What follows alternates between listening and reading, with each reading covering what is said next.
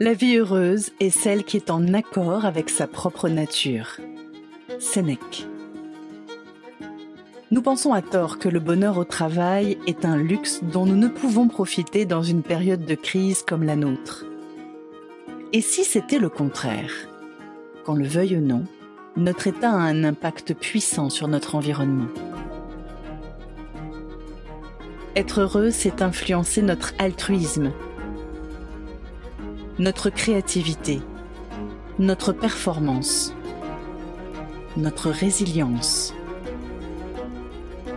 Des éléments dont nos vies et le monde ont plus que jamais besoin. Il est urgent de le faire pour soi et pour le monde.